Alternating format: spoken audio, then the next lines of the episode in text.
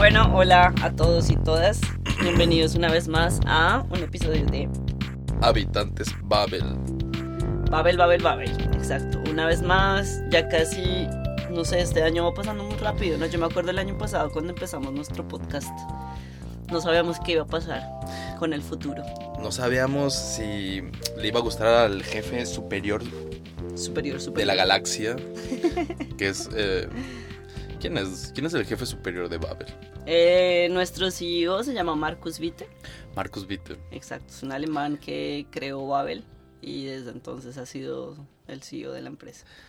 Ah, él es el que llega con en sports, Exacto, en, pantalón sports y muy, Exacto, muy llega amable, siempre tiene sí. una sonrisa, eh, siempre tiene un gesto amable que, que darte. Siempre saluda, sí, es cierto. Muy buena persona. Sí, de hecho ellos crearon Babel al parecer porque ellos estaban trabajando en otra empresa, eh, crearon otra empresa y uno de los creadores quería aprender español y quería aprender español pues en internet más allá de los típicos CD rooms y esto tipo en carta y pues se dieron cuenta que no había nada en el mercado y ahí fue cuando crearon Babel. Ah, así fue como surgió Babel. como Qué surgió interesante. Babel de la necesidad. En un, en un garaje en, en Brandenburg. En ¿de un dónde garaje es? no hay ¿De dónde es? Em, no sé dónde es él. Pero es alemán. Exactamente. Sí, es alemán. Pero, ¿Pero de- qué del este o del No sé. oeste? No sé, pero podemos buscarlo. Stalkearlo, stalkeémoslo.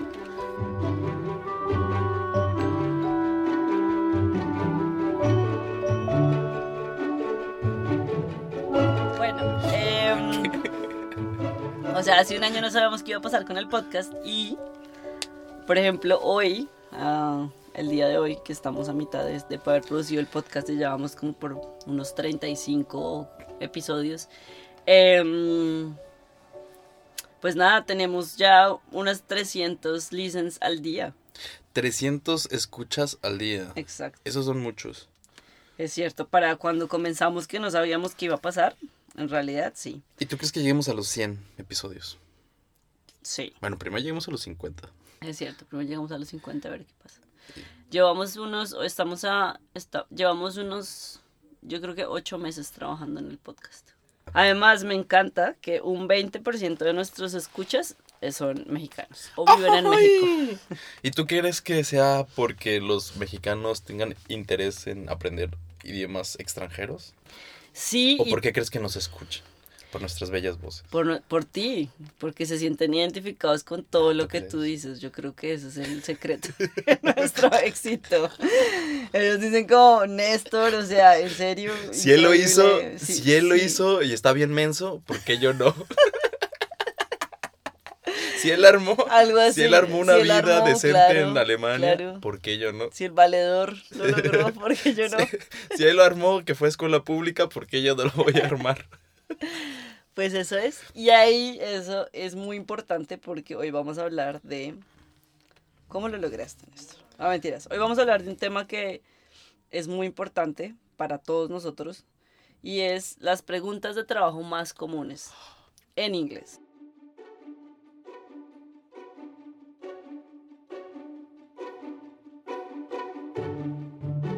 Que obviamente si las traduces, pues seguramente serán las mismas preguntas que te hacen en una entrevista en español. Pero yo, por ejemplo, nunca trabajé en Colombia como tal, así nunca hice entrevistas en Colombia y tú tampoco hiciste entrevistas en México. Entonces, por eso hoy lo vamos a hacer como en inglés y en alemán, pero pues también podemos traducirlas y darle un poco de apoyo a la gente de cómo solucionar esas preguntas. Las clásicas que siempre te, te encuentras son What are your weaknesses? What are your strengths? La kriptonita.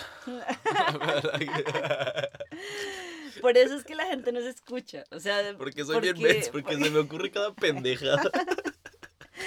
No, porque mira qué autenticidad. O sea, vamos a tener momento de apreciación para Néstor.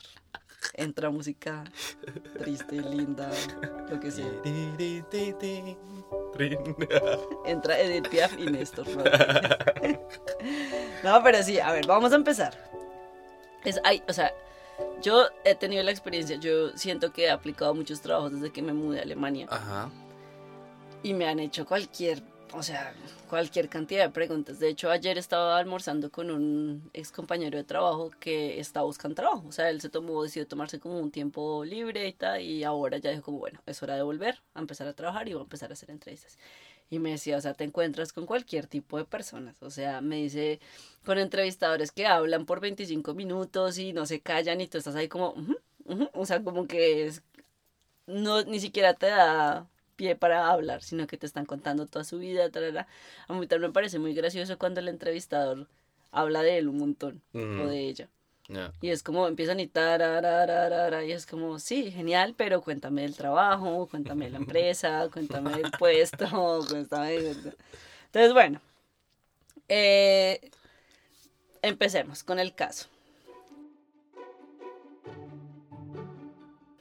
Tú buscas trabajo. Entonces ya tenemos un episodio en el que hablamos de los errores de los errores y las cosas que debes hacer para cuando escribes tu currículum, Lebenslauf, hoja de vida, resume, resume o lo que sea. Te han llamado a la primera entrevista. Ujú. Por lo general, los procesos para trabajar en las empresas siempre son una como un primer screening, eh, bueno, en empresas como digamos de tecnología, un primer screening, que así se llama, Ujú. con un eh, con una persona de HR, de recursos humanos o con el hiring manager en donde por Skype o cualquier tecnología de videollamada hablan contigo media o 20 minutos, media hora, 20 minutos. Y es como, ¿quién eres, no? Let's, let's, let's get to know each other. Ok. Y empiezo contando mis debilidades. No. Te imaginas todo, la verdad es que yo dije puras mentiras. O sea, Digo yo- puras mentiras, mi vida personal es un desastre, mis parejas siempre me dejan. Ay, no, por favor, no se pongan personales en la entrevista. Sí, eso es, eso es cierto, eso es cierto. Hay gente que yo creo que lo hace. Bueno, Pero no. no. No, empezar por tus Empiezas, cualidades, claro. tus De hecho, virtudes. Yo, yo creo, mi, mi mayor consejo, y este artículo lo escribí yo, es que empieces, o sea, si tú ya terminaste una carrera, empieza presentándote de tal manera como, my name is Valeria, I'm a journalist, I studied tarara, en- y ahí sí empiezas como con las cosas. Entonces, en, en alemán, tú, si yo te hablo en entrevista, como, ok, Néstor, tell me about yourself. Ich bin Stadtplaner. Ah, no, estamos haciéndolo en inglés. No, en alemán también En podemos alemán. hacerla trilingüe. Trilingüe. No, porque realmente en inglés yo, yo no sabría cómo hacer una entrevista de trabajo. Claro. Es que Pero también- tú sabes en alemán. Ajá, pero es que también en, yo creo que en Estados Unidos las preguntas han de ser totalmente diferentes de las preguntas que te hacen en Alemania. Pues entonces hagamos, hagamos la prueba. Por A ejemplo, yo te voy a leer las preguntas que yo que me que recuerdo que me han hecho al trabajar en inglés o aplicar a trabajos en inglés. Entonces, la clásica de cuáles son tus debilidades y cuáles son tus fortalezas, casi siempre. Sí, pero eso hasta el final, ¿no? Más o menos. Sí, te la- te las- exacto. O sea, al principio es como, bueno, principio, eh, a ver, ¿qué estudiaste? Y no, no mencionar tus profesiones frustradas. Mm. No. Que eso está muy mal. no. Más bien, puras cosas positivas. A ver, yo soy urbanista. Estudié en Alemania, en Berlín. Alemania. em, Todo en Berlín, Culiacán. Hay una calle en, Coyoacán que se llama Berlín. Em, pues hice una tesis acerca de plataformas digitales de participación ciudadana que se utilizó con gran éxito para justamente un proceso de participación ciudadana en un barrio al sur de Berlín, en el. Schiller Kids, en Neukölln. no, o sea, no por favor, reírse. no hablan así, no- no, hablen así tampoco. Neukölln. No, bueno, está bien pro- importante saberse expresar Sí, es con cierto.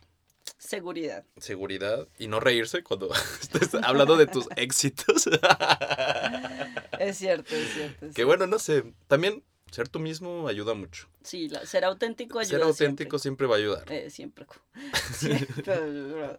ser auténtico ayuda siempre, es cierto. Sí, yo creo que eso sería, si yo les puedo dar un consejo en la vida, es ser auténtico. Si eres una persona que se ríe mucho, que eres muy risueña, pues no lo escondas, porque al final, si te van a contratar, te van a contratar todo el paquete. O sea, no, no, no te va a decir, mira, tú en la oficina no te puedes reír. Además, ¿sabes qué siento yo también? Eso aplica a todo, aplica a cómo te vas vestido, aplica a cómo te peinas, aplica a lo que sea. Porque, por ejemplo, es lo que yo también siempre he pensado. Si yo voy a una entrevista y me, no sé, me voy vestida como súper, como de corbata, tacones, para las profesiones que yo, para las cosas que yo hago, con mi background, cómo me veo, pues no me voy a sentir, uno, no me siento cómoda, o sea, yo en traje no me siento cómoda. Sé que no voy a poder trabajar en traje todo el tiempo, o sea, será como, en, ¿sabes? Como en sastre, nosotros llamamos sastre como a este uniforme súper elegante de mujer, no sé, qué sé, en taconcitos. Yo ni siquiera sé andar en tacones bien, o sea, no sé, entonces para mí esas cosas es como que si estoy aplicando una empresa donde todos usan corbata y demás, es como que realmente no sé hasta qué punto va a ser un buen trabajo para mí, donde me voy a sentir cómoda, donde voy a poder ser yo, donde voy a ser auténtica. Una, una anotación para los que no pueden ver cómo viene vestida Valeria. Tiene una playera, t-shirt con mamacita hasta arriba. Ah, no, dice suavecita. Y una chica con una piernota diciendo Get it Ruca. ¿Qué es qué es it Ruca? Bueno, Rucas, eh, para todos nuestros amigos chicanos. Ah, es de Ruca, de, vieja. Sí, sí, sí. Ah, ok. Get Ruca. Bueno, este es, este es el outfit de, de, trabajo de la jefa de la magazine en español, de papel. Ya, a ver, también tenemos la suerte, es que también depende, o sea, yo Tenemos la suerte de vivir en Alemania, en Berlín, donde realmente es muy laxo el, el, Aunque yo creo, sí, aunque yo creo que depende también del trabajo que hagas, a ver, si yo fuera abogada, pues Gerrit Ruca no me dejan entrar a la corte. O sea, ¿sabes? Es como, a ver. o no te toman en serio, ¿no? Porque también la sociedad te ha enseñado que te tienes que ver de cierta manera para que la gente te tome en serio y de lo contrario no. A ver, espérate. Yo tengo una, una, una anotación. Una anotación. Yo trabajo en el ayuntamiento y realmente todos son muy laxos con la, la forma de vestirse. O sea, también el, el, único que realmente siempre va de traje es el, el, alcalde. el, alcalde. No, te lo juro. No. Es el alcalde. Todos los demás, todos los demás eh, trabajadores públicos van en, bueno, obviamente, pues así calados, pero no creas que todos van en, en, traje y corbata. Sí. Van en ropa casual. Bueno. Chanclas en, en, verano, cuando hace mucho calor. Pero también eso tiene, eso tiene mucho que ver con el con los estándares de belleza, con los estándares culturales de qué es aceptado y qué no, o sea, lo que te digo, dependiendo cómo te veas, eres creíble o no, o sea, eh, tu nivel de credibilidad, ¿no? Que a mí, por ejemplo, me ha pasado. Yo tuve una entrevista una vez a la que fui y el hombre al que me estaba entrevistando, que era un señor de unos 40, 50 años, en flip-flops, o sea, era un perdón. Pero era una persona con un... Eh, eh, desagradable. Desagradable, era un hombre desagradable, exacto. En alemán sería un Gefleckt, es una persona que no estaba muy arreglada, que se veía un poco, no sé, como que acababa de hacer ejercicio, estaba todo sudado, o sea, no sé, se veía desagradable. Y toma mi, mi currículum y lo empieza a leer y lo primero que me dice, ah, pero usted es una mujer estudiada.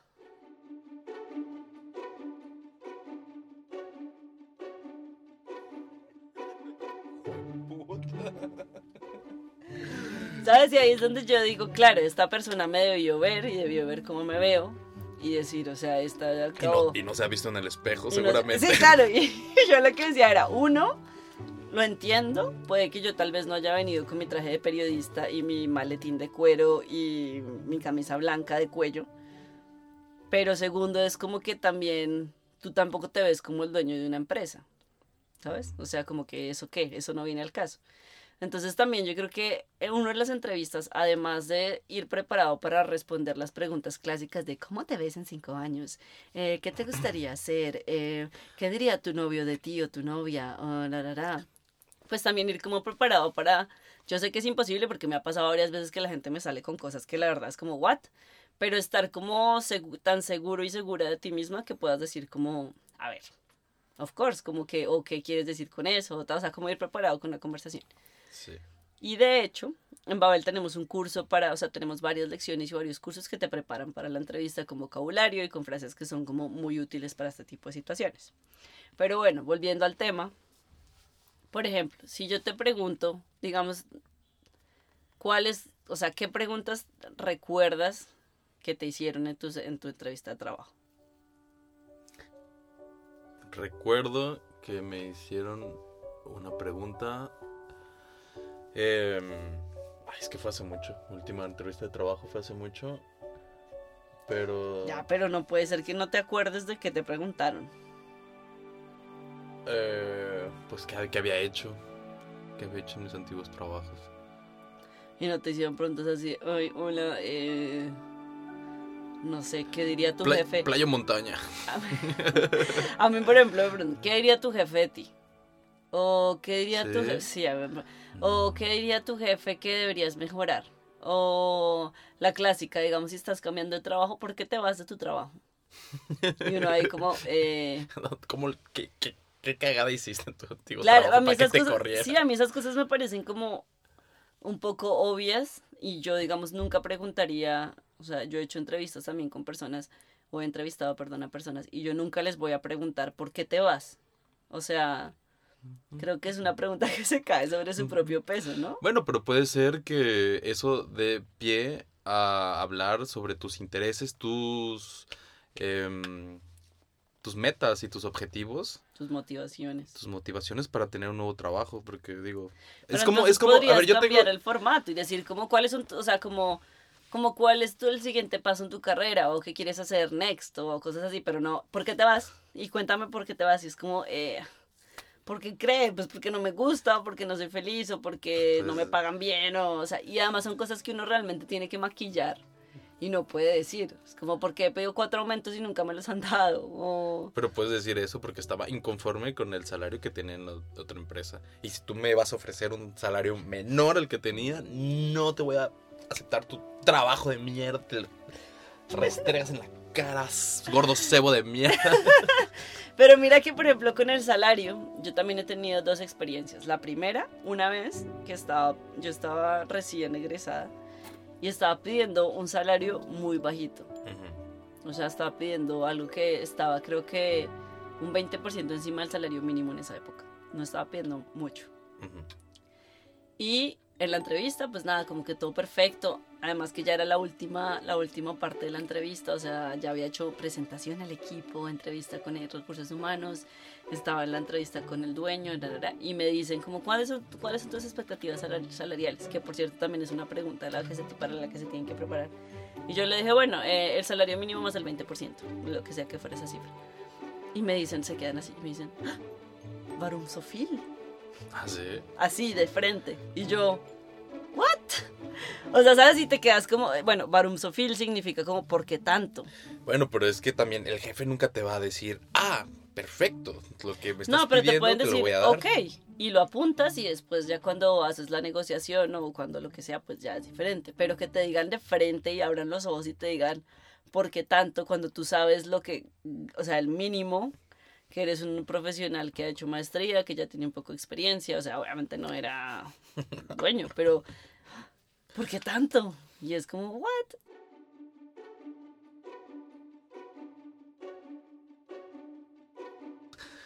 También hablar abiertamente de dinero y creo que es otra cualidad que uno debe de aprender a la hora de negociar o de hacer una entrevista de trabajo. Porque siempre, ¿no? Como dijiste, te van a hacer la pregunta, ¿cuánto te imaginas ganar?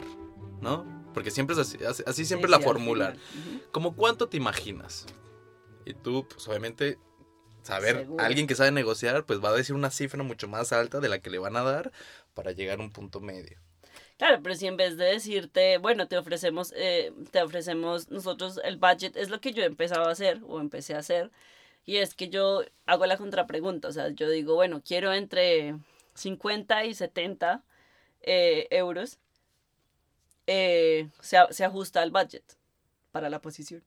Y ya la gente es como, a veces me dicen como, eh, como que también, y también es donde yo digo que a veces algunas empresas son un poco como que... "Uh", o Torpes. Sí, como que no, no te responden como sí o no, sino como, eh, eh, te lo diremos al final cuando tomemos la decisión. Y es como, ah, ok, o sea, como que yo también estoy totalmente de acuerdo que uno tiene que perder el miedo a hablar de dinero y ser más transparente, pero a veces también te esfuerzas a, te enfrentas a esto, al por qué tanto, o otro otra vez me dijo como, bueno, pues tendrías, tendrás suerte si te pagan eso.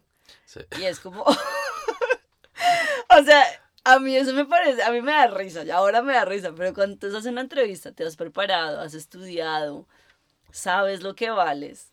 Pues claro. Y te dicen, ah, you're gonna be lucky if someone pays you that. No, pues también lle- llevar los perros de la burra en la mano. O sea, decirle, No. bueno, yo te estoy pidiendo tanto dinero porque mira, así está el mercado y esto es lo que yo valgo. Claro. Y ya, cállese la boca. Pero también, por Viejo ejemplo, gordo. también, por ejemplo, me ha pasado que hay empresas en donde la primera llamada ya son súper transparentes y te dicen, el budget que hay para esta posición es tanto. Y eso ya te dice un montón de la empresa. O sea, ya ahí tú sabes, aquí sí tiene sentido, ta. Y si no, pues lo que necesitas es un trabajo pues, y te da igual, pues ya la plata no es un tema, ¿sabes? Ya simplemente agarras lo que se te presente y ya está. Ese es un arte, saber venderse y saber negociar. Eso lo tendremos que hacer un programa especial. especial para técnicas de negociación en otros idiomas. Eso es difícil también, porque claro, o sea, si negociar en español ya, o en tu idioma ya es difícil, imagínate, uno ahí no, ta- no tartamudeando, no- no, Durchsetzen, Umsetzen, Einsetzen, es como... Yo ya ahí perdí, ¿ya? No, no, no, Ya. espérate, espérate. Pero es que también es muy cultural, porque digo, en países como en los nuestros, no sé qué tan... em, qué tan fácil se habla o qué tan abierto se habla de dinero, de, de salarios, de todo eso. Eso y es cierto. cada país y cada lengua tiene sus características que también hay que dominarlas Mm. y saber usarlas a tu favor. Por ejemplo, yo, yo aquí en Alemania tengo la experiencia de que es eh, hablar de dinero no es, o de los salarios no es tan tabú como en México, pero tampoco es tan abierto. No. Aquí, hay- o sea, yo me acuerdo en una empresa, en el contrato, cuando yo lo firmé, mm, decía explícitamente que no era bien, no estaba bien visto discutir tu salario con otros empleados. Y tú firmas y dices, sí, no voy a discutir mi salario con otros empleados. Y también es ¿Qué? como una regla implícita en Alemania. Yo me Sí. acuerdo desde que empecé a trabajar en Alemania, los alemanes no hablan de cuánto ganan. O sea, yo no sé cuánto ganan mis, mis compañeros y nunca me voy a enterar Sí. sé cuánto ganan los colombianos, porque obviamente Sí. somos como, ¿sabes? Que a mí también me parece... Porque me- ayuda mucho, eso ayuda mucho. de decir, a ver, Claro, ¿cuánto y es estás súper ganando? necesario.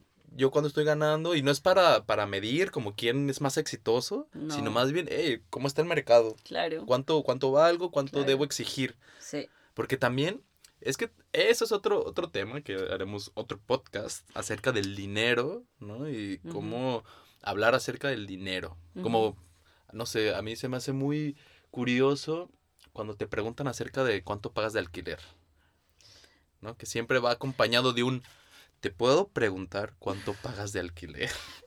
Yo soy las que hace esas preguntas. Pero bueno, hablemos en otro episodio del dinero. Y Don por ahora ya, don dinero, Don dinero. Mr. Mr. Guild, y ya. Y por ahora, bueno, lean el artículo, porque al final no, Porque nosotros, como, como se habrán buenos- dado cuenta, no somos ni por mucho menos los expertos en entrevistas de trabajo. No, pero, yo pero lo podemos, que- pero podemos ayudarnos mutuamente. Yo creo no, que eso es lo yo más importante. que digo es como que, que lean el artículo porque nos desviamos un poco del tema y terminamos hablando como de temas muy... El dinero. No, de Todos, los, todos, los, todos los caminos llevan al mismo Es tema. cierto, es cierto. Pero sí, lean el artículo, cuéntenos cuáles han sido sus experiencias con preguntas de entrevistas de trabajo. Y no se olviden de escucharnos en Spreaker, Spotify, Y iTunes. iTunes. Y cualquier pregunta que tengan, escríbanos a habitantes.babel.com y quedamos A sus órdenes. exacto. Oye, estaría bueno eso. que a partir de una pregunta hacer un podcast.